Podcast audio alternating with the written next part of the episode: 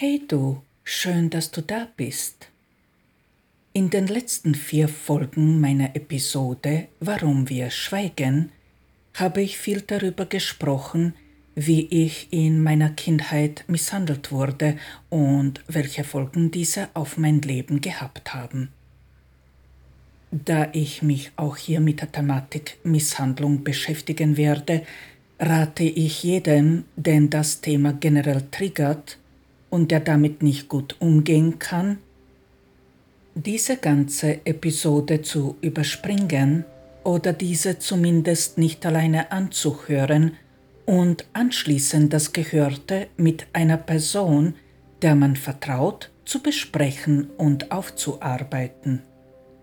In dieser Episode habe ich vor zu erzählen, wie ich aus meinem Schlamassel den Ausweg gefunden habe. Damit du eine Vorstellung davon hast, wie ich das Thema hier besprechen werde, mag ich erwähnen, dass man in so einer umfangreichen Angelegenheit zuerst einige Bereiche separat betrachten muss, denn die Lösung besteht nicht aus einer einzigen Strategie, sondern aus vielen kleinen Komponenten, die man einzeln und für sich aufschlüsseln und begreifen muss, damit man am Ende eine für sich gültige Lösung finden kann. Bitte denke daran, dass ich in diesem Podcast nur meine Erfahrung weitergeben kann. Diese dient dazu, damit du einen Vergleich hast. Aber welche Lösung für dich die beste ist, das kann ich leider nicht wissen, denn diese muss jeder für sich selbst finden. Ich bemühe mich in meinem Podcast ein Thema so zu besprechen, damit man mit dem Gesagten selbst auf die Lösung des eigenen Problems kommen kann. Solltest du einmal der Meinung sein, dass du mehr Unterstützung wünschst, kannst du jederzeit einen Termin bei mir buchen.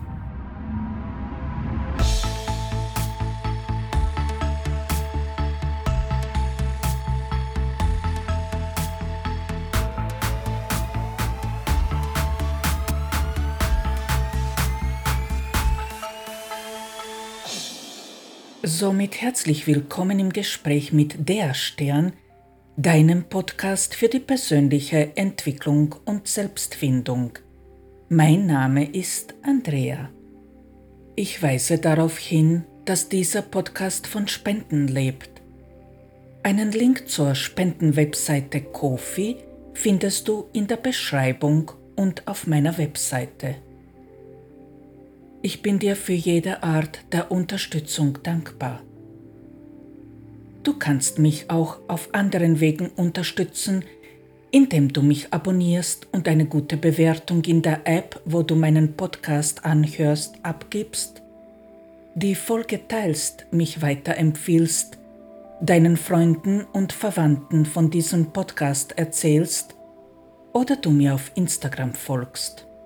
Solltest du mir einmal deine Gedanken mitteilen wollen, kannst du mir gerne schreiben oder die Kommentarfunktion auf Instagram dafür nutzen.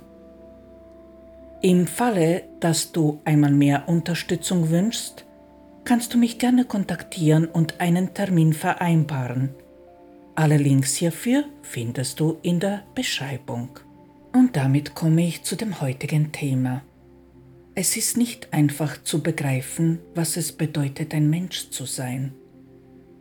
Am allerschwersten ist es allerdings, sich selbst zu begreifen und vor allem zu erkennen, wann einem die eigene Denkweise im Wege steht. Am besten erkennt man dies, indem man das beobachtet, was einem begegnet. Aber bis man dann erkennt, dass man damit selbst gemeint ist und weshalb, können viele Jahre vergehen. Tatsächlich gibt es sogar eine Anzahl an Jahren, die man in der Regel erleben muss, damit man das Thema des eigenen Lebensbuches begreifen kann. Ab einem zum Beispiel traumatischen Ereignis benötigt ein Mensch 28 Jahre, bis er draufkommen kann, was ihn unterbewusst so beschäftigt und prägt in manchen Fällen ist es möglich, diese Zeit deutlich zu verkürzen, aber dafür ist es nötig, sich mit einem Menschen zusammenzutun, der aus einer vergleichbaren Situation schon den Ausweg gefunden hat. In so einem Falle würde es möglich sein, diese Zeit auf 28 Tage zu verkürzen, nachdem man in der Tat zuerst eine ganze Säule oder einen Faktor seines Seins verändert hat. Damit man überhaupt draufkommt, dass man was verändern sollte, damit man aus diesen steifen, unbeweglichen und festgefahrenen Mustern ausbrechen kann, gibt es dafür zwei Lebensgrundsätze. Unter anderem. Diese Lebensgrundsätze hat kein Mensch in dem Sinne erfunden, sondern diese sind fester Bestandteil des Lebens an sich, da man diese weder ändern noch beeinflussen kann und sie dafür da sind, um sich in die richtige Richtung zu entwickeln. Und zwei solcher Lebensgrundsätze sind es, erstens, alles, was uns im Leben begegnet, ist unser Spiegel. Und zweitens, so wie man in den Wald ruft, so schallt es auch heraus.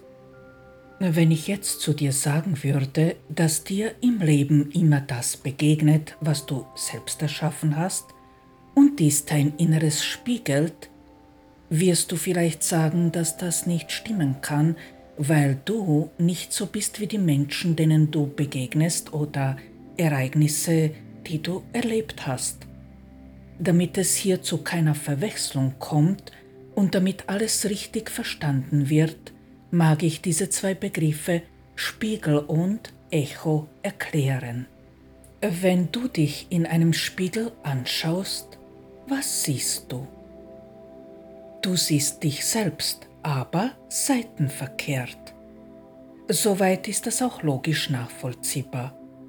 Aber was heißt das jetzt genau in diesem Kontext, wenn wir über das Leben sprechen? Dass dir diese Sachen begegnen, die dir das zeigen, was in dir drinnen ist, aber seitenverkehrt. Also angenommen, du bist ein ängstlicher Mensch, der sich schwer damit tut, sich durchzusetzen. Angenommen, du arbeitest in einem Büro mit drei anderen Kollegen und einer davon hat die Führungsrolle übernommen, obwohl ihr alle vier gleiche Ausbildung habt alle vier gleich angefangen habt, da zu arbeiten, im Grunde auch gleich viel verdient und der Chef euch gleich behandelt. Aber eben ein Kollege ist der Meinung, dass er das Sagen haben soll und dich macht diese Tatsache wütend und unrund. Das ist der Spiegel.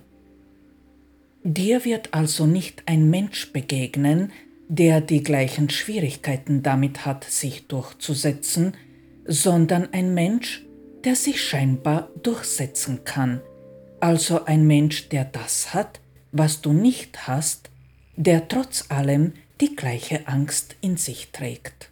Für gewöhnlich spiegelt man einander, das ist immer so, also ist es ganz sicher, dass auch du der Spiegel für diesen Kollegen bist. Und was spiegelst du ihm? Dass er ein unsicherer Mensch ist, der sich nicht durchsetzen kann, weshalb er es nötig hat, andere klein zu halten. Also noch einmal, damit das übersichtlich wird. Hier treffen zwei Menschen aneinander, die dieselbe Angst innehaben. Das ist immer so. Es ziehen sich immer Menschen mit derselben Angst an. Also die Angst, die dein Kollege hat, ist dieselbe. Man hat Angst, als nicht gleichwertig zu gelten oder auch, dass das, was man kann, nicht gut genug ist. Bei genauem Wortlaut oder der Beschreibung der Angst kann das variieren, aber der Kern der Angst ist immer derselbe. Es ist aber so, dass der Kollege gelernt hat, andere Werkzeuge als du zu benutzen, um mit dieser Angst umzugehen. Deine Art mit der Angst umzugehen ist diese, dass du eher still bist und deinen Kollegen gegenüber wertschätzend auftrittst, weshalb du generell mehr gemocht wirst als der wichtigtuerische Kollege. Er ist zwar mutiger als du, ihm fehlt aber die nötige Empathie, damit er so wie du geliebt wird. Aber beiden ist eine Sache gemein, und zwar die Tatsache, dass ihr nicht ohne Hintergedanken einfach nur Spaß an eurem Job habt und eure Kollegen einfach nur mögt, sondern dass ihr euch über den anderen Kollegen, der das hat, was ihr nicht habt, ärgert. Und in der Regel wird der wichtigtuerische Kollege mit dir genauso nicht können wie du mit ihm nicht. Überhaupt treffen immer zwei Menschen aneinander, die sich exakt spiegeln. Aber wenn die Angst dieselbe ist, was wird da einem gespiegelt? Dass man zu sehr in dem einen oder dem anderen Teil des Verstandes verankert ist. Gewöhnlich wird ein Mensch, der sich mehr oder auch zur Gänze an den logischen Teil des Verstandes verlässt, an einen treffen, der sich mehr oder auch zur Gänze an den anderen Teil des Verstandes verlässt, also an den emotionalen Teil des Verstandes. Kein Mensch entscheidet sich absichtlich als Kind, dass er sich an einen Teil des Verstandes mehr verlassen will. Das ist die Folge der Erziehung und des Einflusses von außen, die auf ein Kind wirken. In manchen Fällen ist dieser Einfluss dermaßen stark, dass sich ein Mensch entscheidet, sich zur Gänze nur an den logischen oder sich nur an den emotionalen Teil des Verstandes zu verlassen. Dies passiert nicht so oft, aber es kommt auch vor. Ich war früher eine Frau, äh, die sich zur Gänze an den emotionalen Teil des Verstandes verlassen hat, weshalb ich meiner Logik überhaupt nicht vertraut habe, obwohl diese sehr lebhaft war. Und aus diesem Grund habe ich meinen emotionalen Teil des Verstandes hochtrainiert, aber meine Logik war einfach nicht richtig. Ich musste also lernen, beiden Teilen des Verstandes gleichmäßig zu vertrauen, damit ich bewusst richtig erschaffen kann, weil man nur dann die Sachen, die man sich wünscht, erschaffen kann, wenn man mittig ist. Allerdings waren und sind meine Partner und enge Freunde, mit der Ausnahme des Mannes, mit dem ich das Leben studiert habe, der auch ganz mittig ist, fast immer Menschen, die zur Gänze nur in der Logik oder nur in der Emotion zu Hause sind, weil das Menschen sind, die noch am besten erkennen können, wo sie sich verändern müssten, damit sie im Leben weiterkommen können und deshalb auch weitgehend bereit sind, das Leben zu studieren. Außerdem trainiere ich jetzt meine Logik sehr intensiv, weshalb sehr logische Menschen am besten zu mir passen. Was wird dir also gespiegelt? Wenn du ein Mensch bist, der zum Beispiel Schwierigkeiten damit hat, richtig zu fühlen, dann wird dir immer ein Mensch begegnen, der richtig fühlen kann. Es wird dir genau das gezeigt, was dir fehlt. Es würde keinen Sinn haben, wenn dir in so einem Fall ein Mensch begegnen würde, der dieselbe Angst wie du hat, aber auch dieselben Schwierigkeiten. Also wenn dir jetzt ein Mensch begegnen würde, der Schwierigkeiten damit hat, sich durchzusetzen. Was würde dir das bringen, wenn du dieselben Schwierigkeiten hast? Nichts. Du würdest nur erkennen, dass der Mensch gleich ist wie du und das wird dir überhaupt nicht helfen können. Aber wenn ein anderer Mensch zwar dieselbe Angst wie du hat, aber mit demselben Problem anders umgehen kann, dann wirst du dich fragen, wie er das schaffen kann, und dann wirst du dich anstrengen wollen, dies zu erreichen sofern du erkennst, worum es geht. Was den Spiegel betrifft, da gibt es noch eine Sache, die gar nicht so unwichtig ist. Jeder Mensch kann sich immer entscheiden, ganz bewusst auch ein anderer Spiegel sein zu wollen. Ja, es gibt nicht nur einen Spiegel und man muss nicht unbedingt nur die Schwächen eines Menschen spiegeln. Im Gegenteil, Du kannst dich jederzeit entscheiden, auch das in einem Menschen zu spiegeln, was du in diesem Menschen sehen willst. Bewusste Menschen machen genau das. Sie entscheiden sich, die Schwächen anderer Menschen zu ignorieren und dazu nur das Beste in jedem zu sehen. Menschen, die das nicht ertragen können, gehen dann eigene Wege. Andere wiederum entscheiden sich dazu, es gleich zu tun. Dadurch profitieren beide enorm. Wenn man nämlich das Leben bis Ende studiert hat, heißt das bitte ganz sicher nicht, dass dann das Leben zu Ende geht und es nichts mehr gibt, was man erfahren kann. Ganz im Gegenteil, das Leben fängt erst da so richtig an für diese Menschen. Sie treffen dann an Menschen, die Dinge in sich haben, die ein bewusster Mensch nicht so gut kann und eben nicht hat, so wie in meinem Falle, dass ich eben sehr logische Männer anziehe, die mir dann helfen, mich logisch weiterzuentwickeln und sehr emotionale Frauen, die sich dann die Sachen bei mir abschauen können. Ein bewusster Mensch ändert zudem seine drei Säulen ständig, was ihm hilft, sich weiterzuentwickeln. Bei dem Spruch, wie man in den Wald hineinruft, so schallt es auch heraus, handelt es sich um das Echo. So wie du andere Menschen behandelst, werden dich die Menschen auch so behandeln. Das müssen nicht einmal dieselben sein, denn sobald du einen Menschen auf eine Art behandelst, wie du es immer tust, hast du schon manifestiert. Und dann wirst du immer solchen Menschen begegnen, es sei denn, du änderst dich und du manifestierst erneut ein anderes Verhalten. Wenn dir zum Beispiel immer wieder Menschen begegnen, die sich vor dir wichtig machen, dann kannst du sicher davon ausgehen, dass es da draußen Menschen gibt, die dich so wahrgenommen haben und du in deren Augen ein Mensch bist, der sich eben wichtig macht. Dasselbe gilt für alle deine Vorstellungen und Werte, die du bewusst oder unbewusst in deinem Verstand verankert hast. Unser Verstand ist regelrecht verseucht mit solchen Vorurteilen. Der Mensch ist zu dick, der andere zu dünn. Große Frauen und kleiner Mann passen nicht zusammen. Wenn eine Frau deutlich älter als der Mann ist, dann liebt dieser quasi die Mutter in der Frau. Wenn ein Mann deutlich älter als die Frau ist, dann liebt diese den Vater in dem Mann. Sofern eine Frau mit über 50 Kinder bekommt, dann ist sie nicht normal. Ein Mann mit schwarzer Haut ist sicher ungebildet oder vom rechten Weg abgekommen.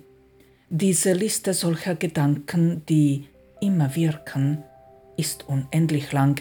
Ich könnte damit Bücher füllen mit solchen und ähnlichen Gedanken und Gedankenkonstrukten, die ich im Laufe meines Studiums in meinem Verstand gefunden habe. Sei dir in einer Sache sicher. Wir alle denken mehr oder weniger ähnlich, da dies Teil unseres kollektiven Bewusstseins ist. Solange man aus diesem nicht aussteigt, ist man Teil dieser Denkweise. Zwar redet man nicht darüber und kaum jemand äh, würde das zugeben, aber das ändert nicht an der Tatsache, dass dies so ist. Meine Mutter war zum Beispiel der Überzeugung, dass Menschen in Äthiopien alle durch die Bank weg faul sind, weil sie sich so äh, langsam bewegen. Hm.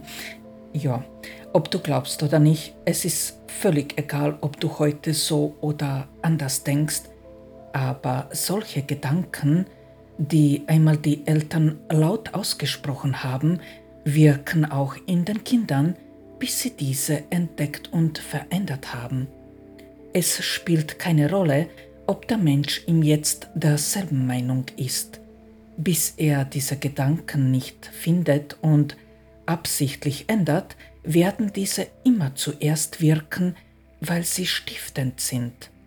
Vor einigen Tagen hat mir ein Bekannter erzählt, dass er ein Video auf YouTube gesehen hat, wo eine Frau einem Mann das Leben gerettet hat. Und anschließend hat sie freudestrahlend dies in einem Video erzählt. Und der Bekannte hat mir dann erzählt, dass er sich dabei ertappt hat, wie er über diese Frau keine schönen Gedanken hat, weil sie unscheinbar und laut seiner Definition nicht gerade schön war. Die Frau ist eine sehr stämmige Frau mit auffallend rundem Gesicht und somit nicht gerade eine, nach der man sich umdrehen würde. Aber diese Frau hat gerade einem Mann, der sich umbringen wollte, das Leben gerettet. Und genau das sagte er mir dann, dass er sich ob seinen Gedanken richtig geschämt hat. Ganz ehrlich, mir passieren solche Urteile noch immer. Wir urteilen andauernd. Aber ich bemerke solche Sachen fast immer und dann nehme ich die Gedanken sofort wieder zurück und ändere diese in eine objektive Beurteilung. Ich bitte darum, das nicht misszuverstehen, denn ich gebe damit nicht an. Ich möchte damit nur sagen, dass es, egal wo man steht, immer wieder passieren kann, dass man Gedanken im Kopf hat, die einem nicht gut tun, aber dass man diese entdecken und immer wieder umwandeln kann.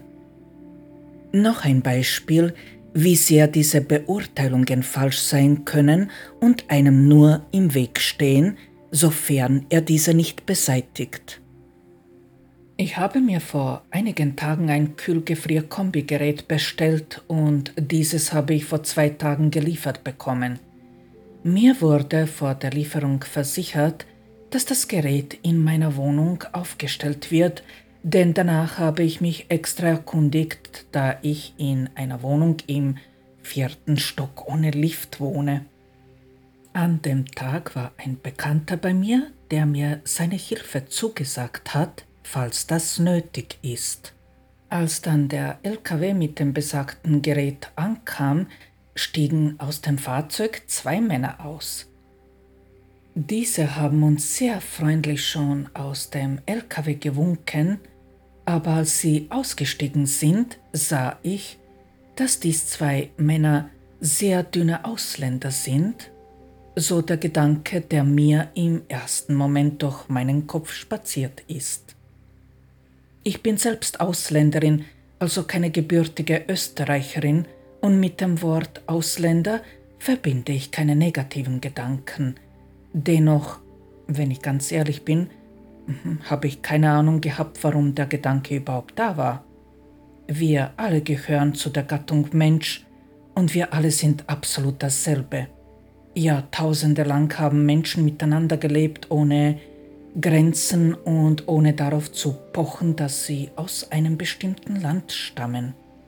Also, anstatt zu denken, dass da zwei Menschen vor mir stehen, die mir das Gerät liefern, habe ich mich dabei ertappt, dass ich sie als Ausländer bezeichnet habe, obwohl ich keine Ahnung habe weshalb. Und dann das zweite Urteil, dünn und die nächste Frage darauf folgend lautete natürlich nur in meinem Kopf, wie sollen diese zwei dünnen Männer es schaffen, so ein riesiges Gerät in den vierten Stock zu schleppen? Ja, sie konnten es und wie?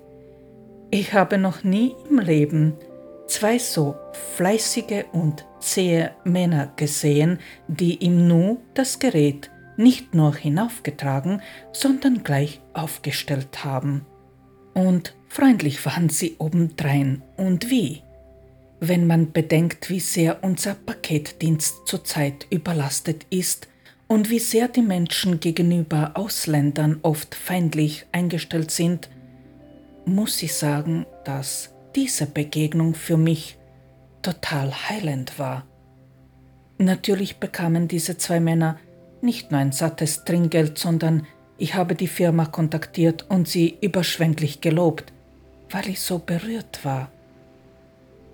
Was man daraus lernen kann, dass man die Gedanken, die man bezüglich der Menschen, denen man begegnet, unbedingt überprüfen und gegebenenfalls verändern sollte. Denn solche Vorurteile stehen einer Entwicklung nur im Wege. Man kann nicht wissen, wer vor einem steht, wenn man mit solchen Vorurteilen einem Menschen gegenübersteht und nicht aufhören mag, so zu denken. Am besten ist es, einem Menschen zu begegnen und einfach nur das sehen, was da ist. Einen Menschen, der vor einem steht. Urteilen sollte man erst im Nachhinein, und zwar so, indem man überprüft, woher die Gedanken kommen, falls die Beurteilung negativ ausfällt. Ich mag noch ein anderes Thema besprechen und im Moment suche ich noch nach Worten, wie ich dieses Thema, das für so viel Leid verantwortlich ist, beschreiben soll. Und die Rede ist hier von unseren komplett verkehrten und anerzogenen, angelernten Wertvorstellungen, die wir oft eins zu eins übernehmen und so gar nicht überprüfen. Und wehe, es passiert einmal etwas, was unsere Vorstellungen in Frage stellt. Dann wehren wir uns mit Händen und Füßen gegen eine Veränderung, weil dies bedeuten würde, dass wir uns mit uns selbst auseinandersetzen müssen und uns selbst in Frage stellen müssten. Und das ist anstrengend. Es macht unsicher und es ängstigt. Aus meiner Sicht ist die Vorstellung, dass Männer stärker als Frauen sind, ein Blödsinn der Sonderklasse. Und genau dieser eine Satz, die Männer sind stärker als Frauen, und daraus folgend, die Männer sind oft Täter, die Frauen sind meistens Opfer, ist ein Irrtum und einfach nur krankhaft. Hier und genau hier liegt die Wurzel aller Übel und sie ist auch der Auslöser dafür, dass wir denken, es gebe Täter bzw. Opfer oder dass es eben eine Schuld gibt. Warum wir uns da irren, dazu werde ich noch kommen, aber gehen wir einmal dieser Sache auf den Grund. Gut, ein Mann ist körperlich einer Frau oft überlegen. Nicht immer, aber meistens ist das eben der Fall. Physisch betrachtet stimmt das meistens. Aber psychisch betrachtet nicht. Denn genau da ist die Frau wiederum stärker als der Mann. Weitgehend gleichen sich diese zwei Sachen ja aus. Dennoch, in ganz vielen Familien und Kulturen werden männliche Kinder anders erzogen als die weiblichen. Zu den Buben sagt man nicht selten, dass sie stark sein müssen, weil sie eben Buben sind. Den Jungs wird gesagt, dass sie für eine Familie sorgen und diese beschützen müssen. Und auch wenn Feminismus heutzutage ganz groß geschrieben wird und man für die Gleichbehandlung von Männern und Frauen kämpft, ist diese Einsicht noch immer sehr tief verwurzelt. Es stimmt, Frau und Mann sind eben nicht gleich, sonst würden wir uns nicht voneinander unterscheiden. Aber die Frage, die ich in den Raum stelle, ist, ob man sich dessen bewusst ist, wo sich Mann und Frau tatsächlich voneinander unterscheiden.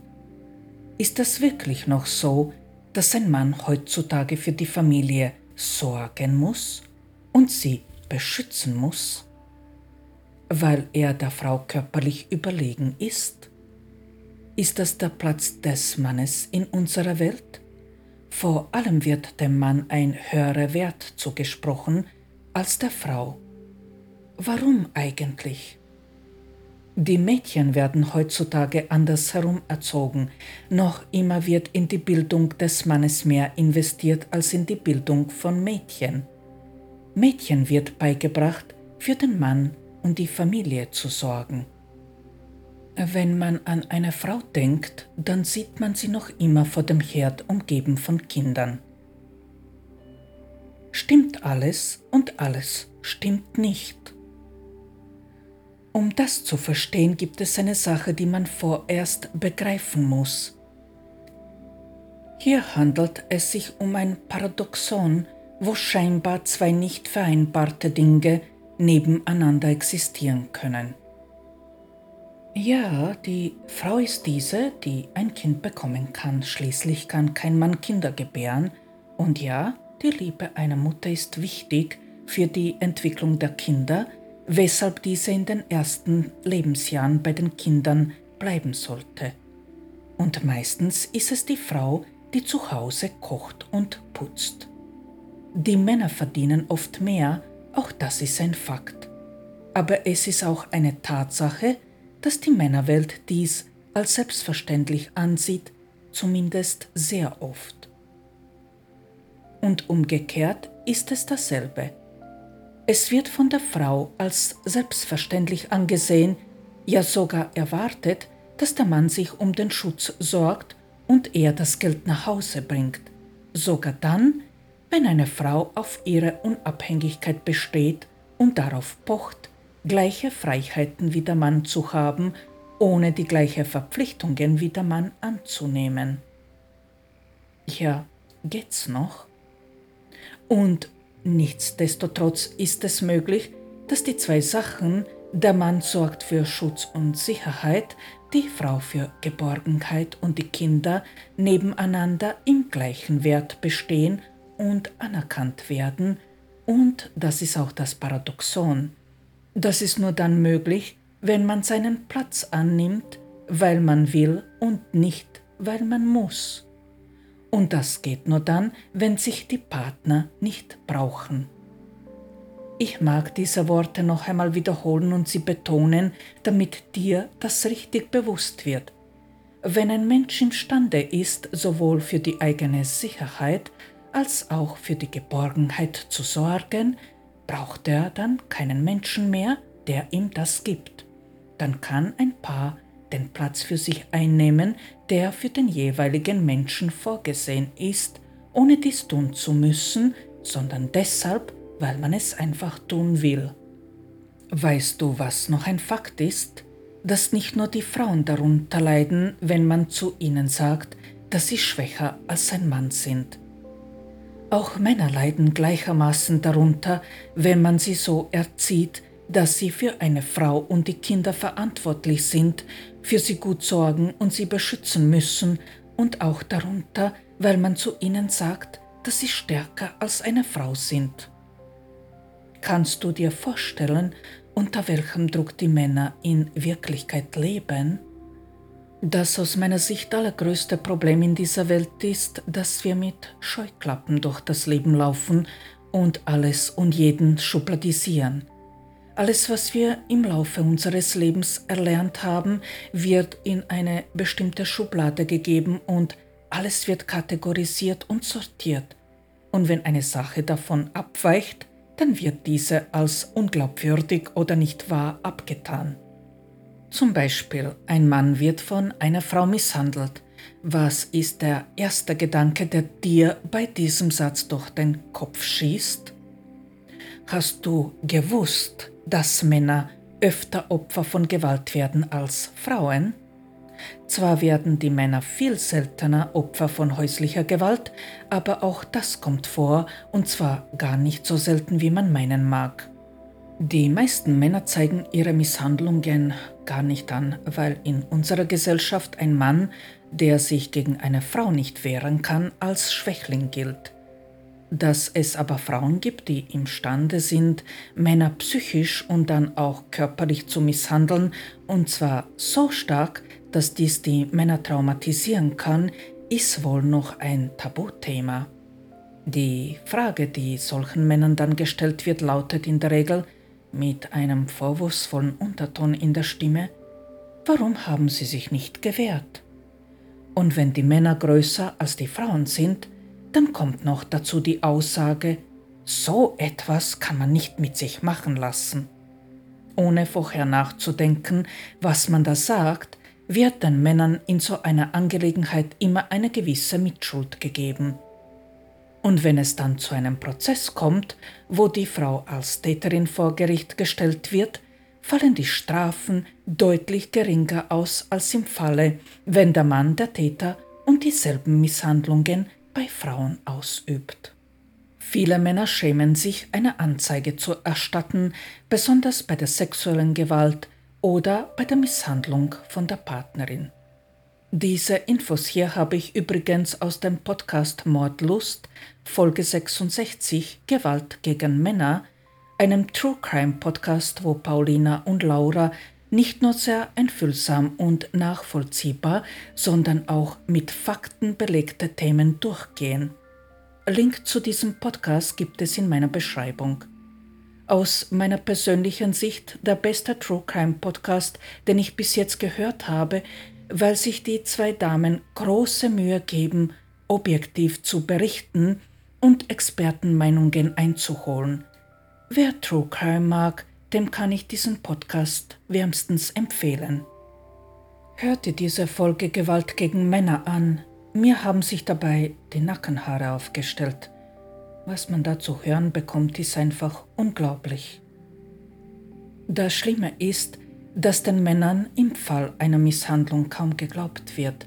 Also die Bewertung des Bildes von einem Mann und des Bildes von einem Opfer passen in unseren kulturellen Kreisen nicht zusammen, denn entweder ist jemand ein Mann oder ist jemand ein Opfer. Aber Mann ist ein Opfer, das Bild kommt in unserer Wahrnehmung gar nicht vor. Auf so ein Bild reagieren wir mit Unverständnis, weil wir nicht darüber aufgeklärt werden, dass es nicht nur körperliche Gewalt gibt, sondern auch psychische und auch wenn man körperlich überlegen ist, man bei psychischer Gewalt trotzdem Blockaden bekommen kann, weshalb man sich nicht wehren kann. Außerdem ist da noch ein Problem, dass man als Mann so erzogen wird, eine Frau nicht zu schlagen.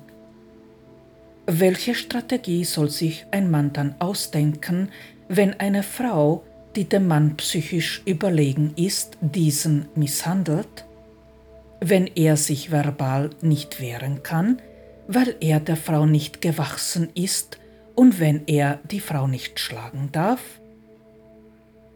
Ich bin natürlich nicht dafür, dass ein Mann eine Frau schlagen soll, wenn er sich verbal nicht wehren kann, aber aus meiner Sicht ist ein Mann, der eine Frau schlägt, weder besser noch schlechter als eine Frau, die den Mann psychisch misshandelt.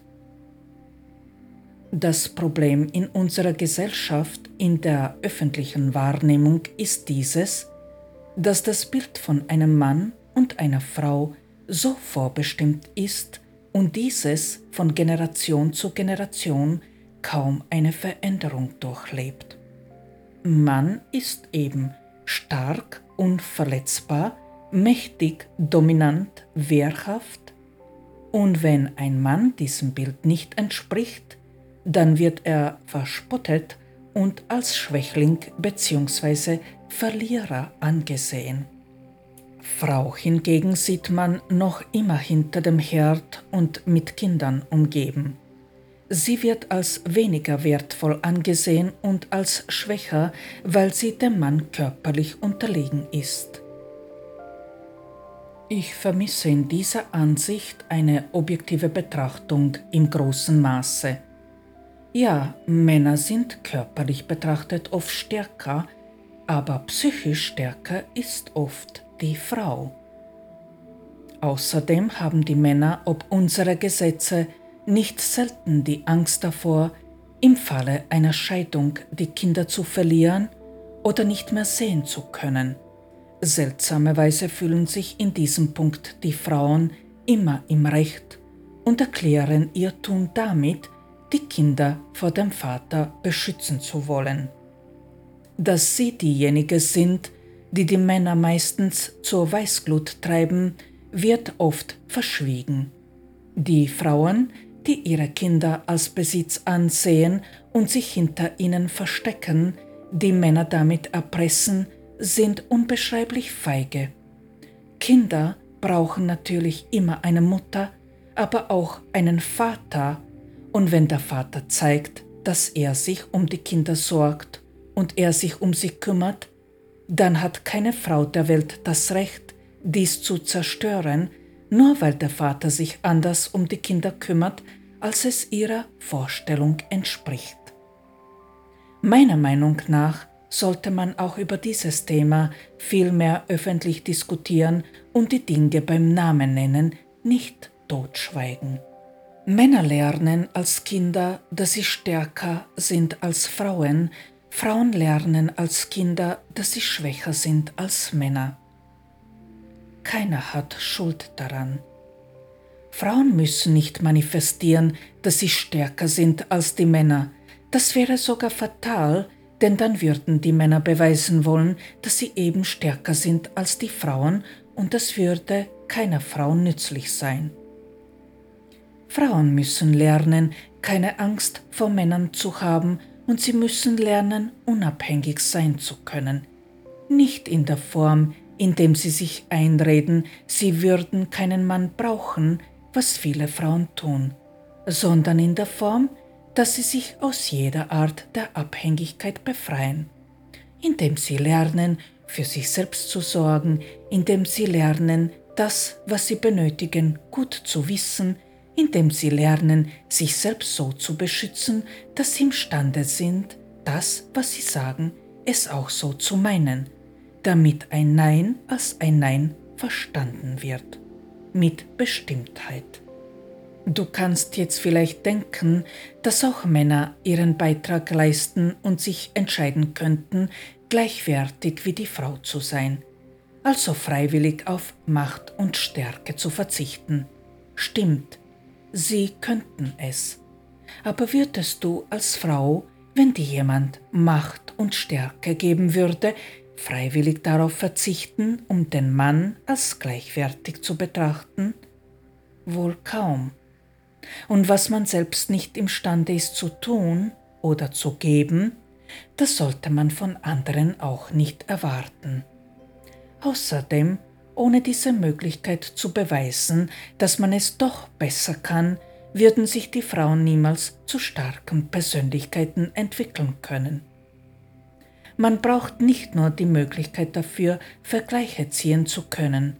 In vielen Fällen braucht ein Mensch auch ganz viel Mut dafür, um die Komfortzone, in der er im Moment steckt, zu verlassen. Und mit einer großen Portion Wut kann man so ein Ziel schon erreichen. An dieser Stelle werde ich das heutige Thema beenden. Du magst dich vielleicht fragen, was das alles mit dem Ausweg aus einer bestimmten Situation zu tun hat. Ich sage dir dies, das hat alles damit zu tun, damit man am Ende den einen Weg, der richtig für dich ist, finden kann. Erst wenn man versteht, kann man handeln. Ich werde am Ende dieser Serie erklären, wie man genau manifestieren muss, damit man aus einer Situation herausfinden kann. Aber bis dann muss ich mich mit den einzelnen Themen, die in uns verankert sind, auseinandersetzen, damit du meine Denkweise nachvollziehen und begreifen kannst. Erst dann hat es Sinn zu erzählen, welche Schritte wobei nötig sind, um einen Ausweg zu finden. Vielen Dank für das Zuhören. Ich hoffe, dass du hier ein paar nützliche Tipps oder vielleicht auch eine andere Sichtweise für dich gewonnen hast. Diese Episode besteht wieder aus mehreren Folgen, wobei ich aus der jetzigen Sicht nicht weiß, wie vielen. Die einzelnen Folgen zu diesem Thema werden auch jede Woche veröffentlicht. Ich wünsche dir eine wunderschöne Zeit und sende dir eine herzliche Umarmung. Und denke daran, immer lächeln. Bis nächsten Freitag. Ciao.